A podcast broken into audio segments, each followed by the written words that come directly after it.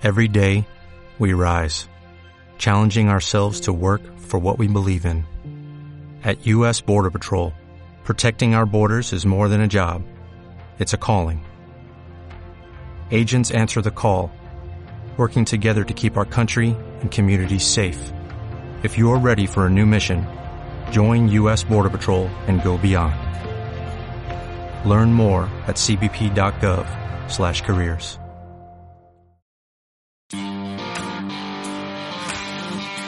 Mentalidad. Para cambiar y trascender, acude a tu mente. Finanzas. No necesitas ser financiero para poder maximizar tu dinero. Emprendimiento. El poder de crear un negocio está en ti. Esto es Mente Moneda Podcast. Tu podcast favorito de finanzas y emprendimiento. Comenzamos.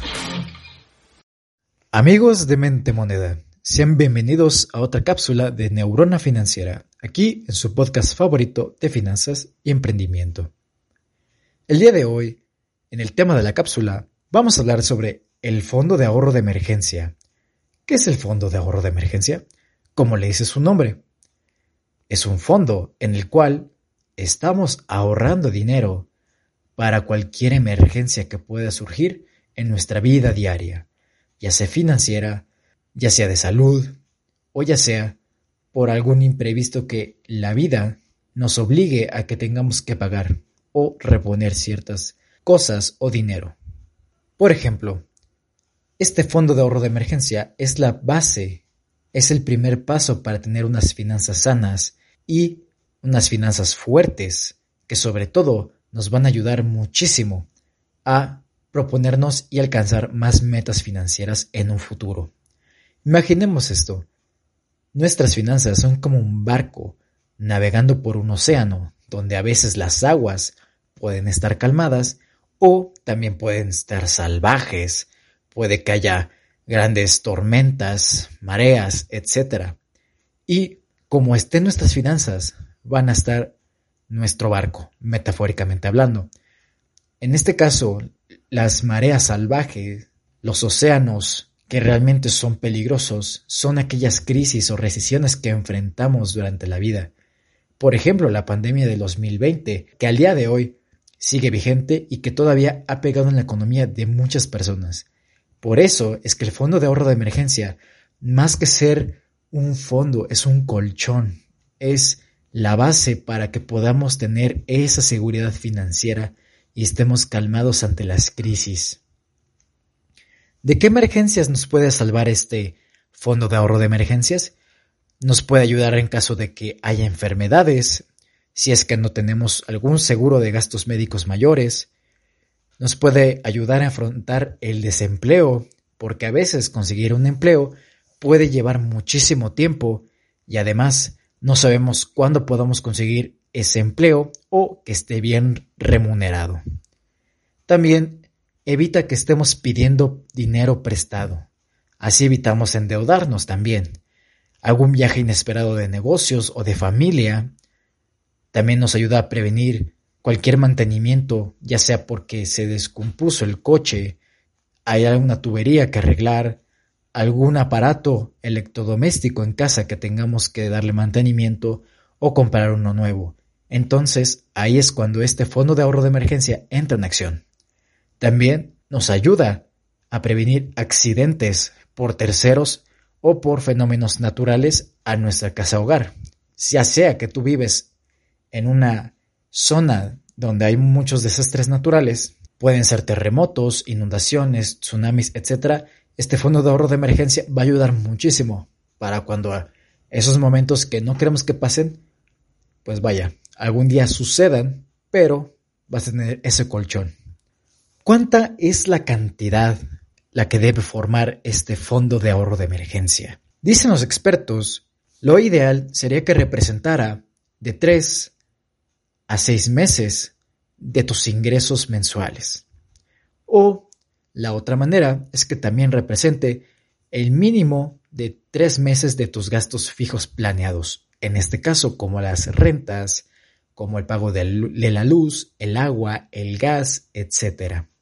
Y en tiempos de crisis o recesión económica, que muchas veces en la historia ha sucedido, se recomienda que este fondo de ahorro de emergencia consista de 12 a 18 meses de tus ingresos o gastos fijos. Cualquiera de las dos maneras es correcta, aunque yo te recomendaría que fuera de tus ingresos, porque entre más colchón tengas, mucho mejor te las vas a arreglar cuando esos momentos difíciles lleguen. Mucho ojo, se puede llenar poco a poco ese fondo de ahorro. No te esperes a tener cantidades muy grandes de dinero para ahorrar. Empieza con poco. Puedes destinar desde el 2% de tu salario, de tu ahorro, hasta el 10% de tus ingresos, de tu salario, y destinar ese dinero, ese ahorro, a este fondo de emergencia. Por ejemplo, si tenemos 12 mil pesos de ingresos al mes o de gastos al mes, cualquiera de las dos maneras como gustes verlo desde la perspectiva en que te ayude a sobrevivir, imaginemos que entonces, si el mínimo son tres meses, el cual debe representar este fondo de ahorro, de 12 mil pesos mensuales tendrías que ahorrar 36 mil pesos para que tengas un colchón de tres meses. Pero mucho ojo, dices, es mucho dinero en tres meses, ¿cómo lo voy a lograr? Bueno, la idea es que no sea de jalón, que sea poquito a poquito que vayas abonando a ese fondo de ahorro. Por ejemplo, puedes dividir esos 36 mil en 12 meses y así te da como resultado ahorrar 3 mil pesos mensualmente en un año para lograr esos tres meses de fondo de ahorro de emergencia. Es lo ideal y mi recomendación es que lo dividas conforme a tu capacidad de ahorro. También aprovecha los ingresos adicionales que recibes durante el año y que no están previstos para las deudas. Por ejemplo, recibir un aguinaldo, algún bono, algún fondo de ahorro de tu trabajo, etcétera, etcétera. Todo ese dinero puedes distribuirlo y aportarlo al fondo de ahorro de emergencias. Incluso si tienes deudas, no olvides que es importante liquidar esas deudas, pero en recomendación, yo te invito a que empieces a ahorrar poco a poco, porque incluso si surge alguna emergencia y no tienes ni siquiera ni un poco de fondo de ahorro de emergencia, vaya, vaga la redundancia.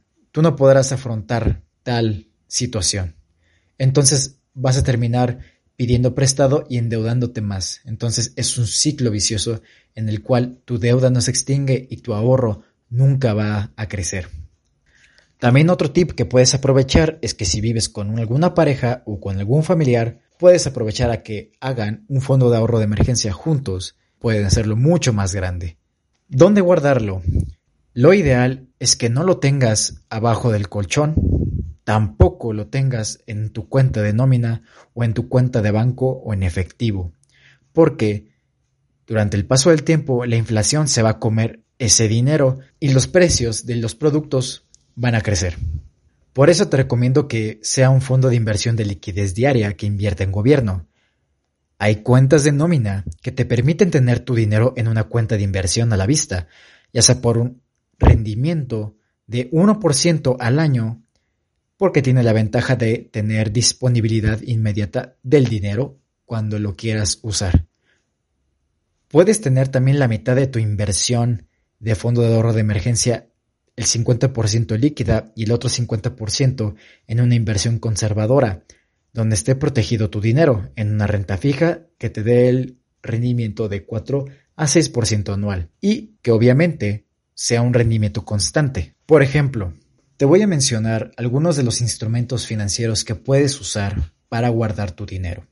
El número uno es CETES Directo. En CETES Directo tú puedes invertir desde 100 pesos y tiene un límite inicial de inversión de 19 mil pesos mensuales.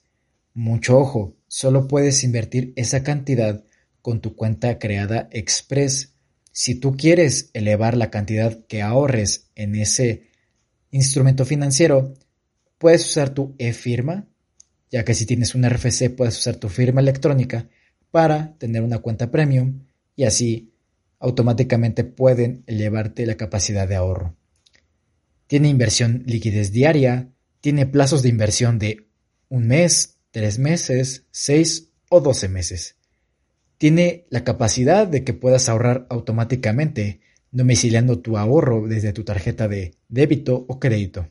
Puedes retirar el dinero, pero solo hasta tres días hábiles bancarios y en ciertos horarios también. Mucho ojo porque hay que prestar atención a que si necesitamos dinero de esa cuenta, de ese test directo, tenemos que anticipar nuestros retiros. Y el rendimiento es de 4% de rendimiento anual al día de hoy. El siguiente instrumento es Mercado Pago.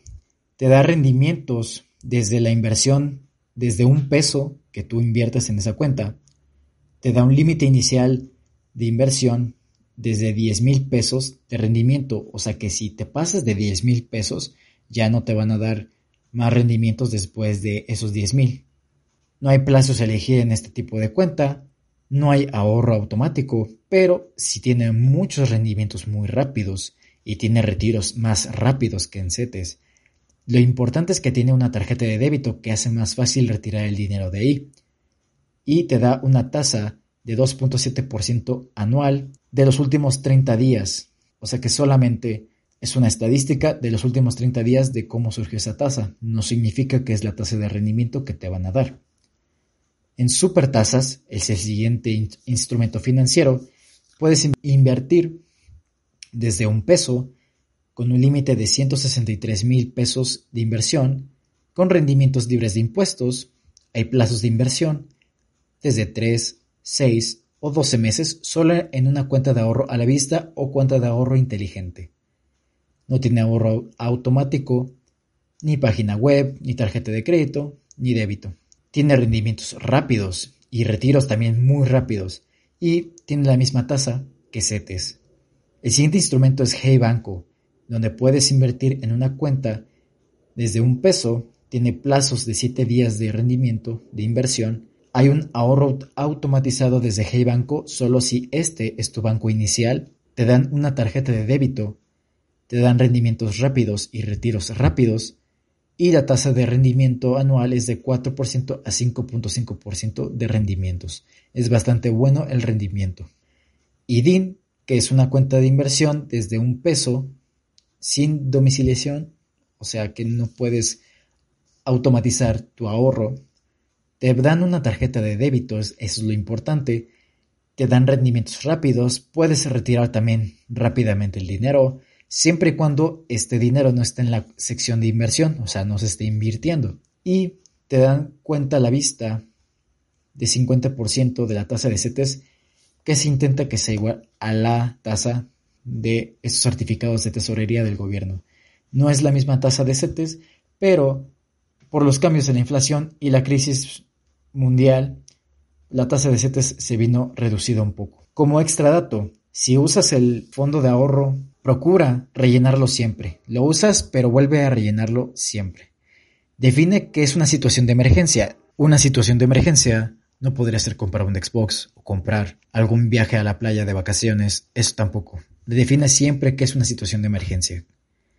Cuando esté el fondo de emergencia listo, define nuevas metas financieras. Empieza a ahorrar para otros objetivos. No juntes el dinero de fondo de ahorro con el dinero de tus metas o el dinero de tus gastos diarios. Y siempre elabora un presupuesto. Hasta aquí esta cápsula de Neurona Financiera. Nos estamos escuchando. Hasta luego.